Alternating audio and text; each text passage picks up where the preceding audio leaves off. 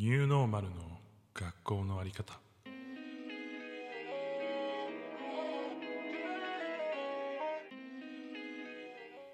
皆さんこんにちは。ヒデです。このチャンネルでは日替わりで私ヒデの好きなものについてお話ししています。火曜日のテーマはエデュケーション教育分野経験者の自分が学びにあふれる人生にするためにはどうしたらいいか考えています。今日のテーマなんですけれども、まあ、ニューノーマルという言葉もね出てきた通りなんですけれども、まあ、昨今のですね、まあ、社会情勢に合わせて学校という単位もですねなかなかこう人が集まってる場所なので、まあ、その分散登校になったりとか授業がオンライン化したりとかねうちは2人とも小学校に、え息子が行っていましてえー、まあ、そこでもねこう教育の変化を感じるんですけれども最近 iPad がまあ支給されて持って帰ってきましてまあケースの重たいことと思いながら、まあ、それはどうでもいいんですけれども、えー、iPad でねこう授業を受ける日々をですね過ごしております。場所によってはなんかフ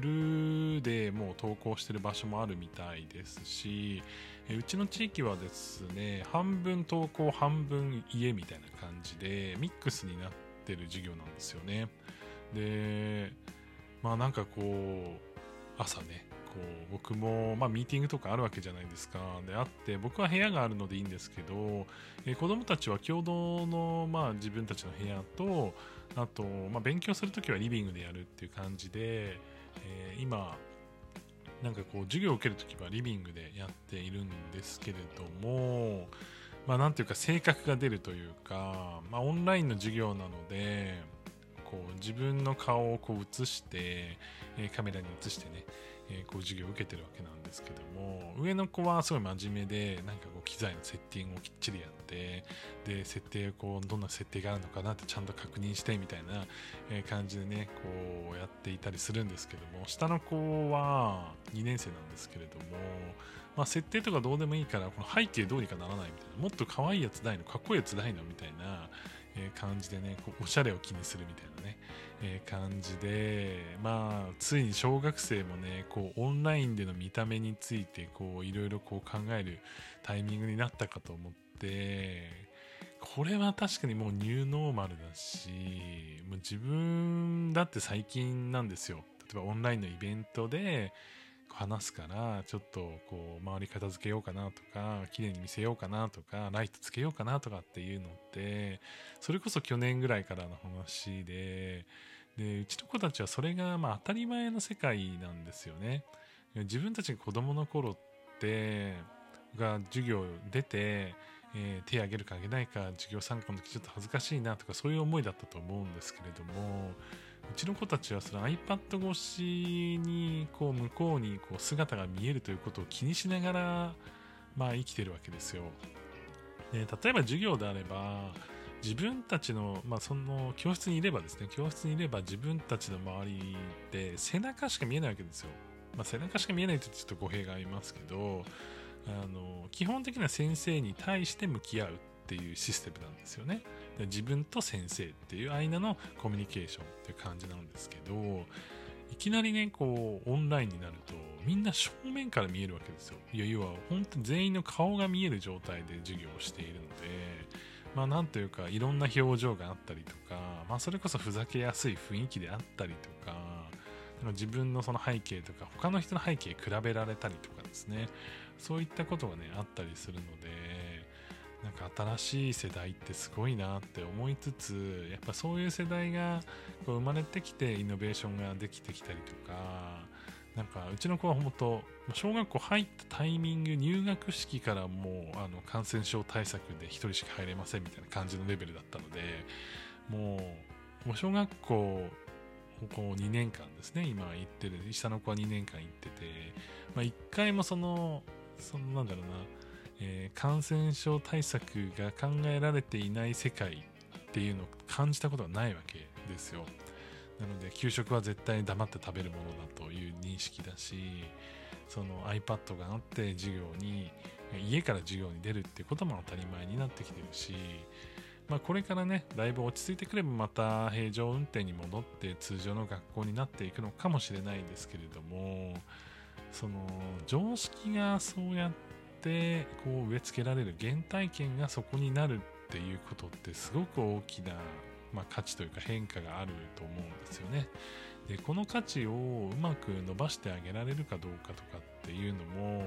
まあ、親としてというか教育をちょっとかじった身としてはすごく興味深いところで、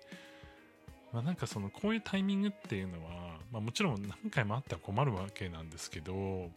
あのなかなかできないタイミングというか感覚だったりすると思うんですよね。その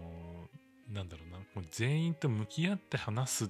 ていうオンラインで向き合って話すっていう体験自分で、えー、Google Meet みたいなそのオンラインのその授業システムを立ち上げて自分でログインして、えー、朝の会に出席するっていう経験だったりとかなんかこういったところがなんかこう次の世代のこ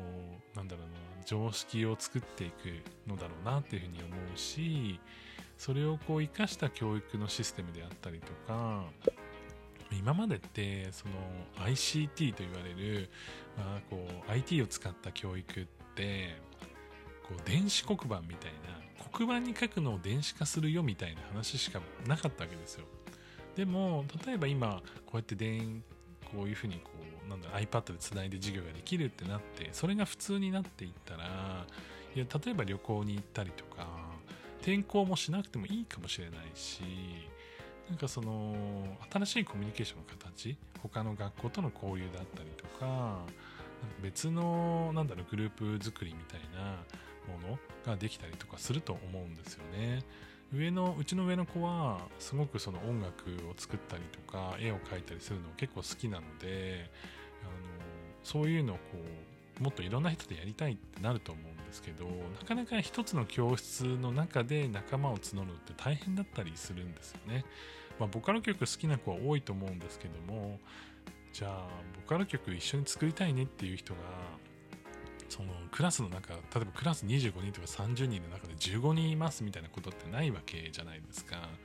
でそういうことを考えると、まあ、そういうニッチな、まあ、ちょっとボカロ曲はニッチではないですけども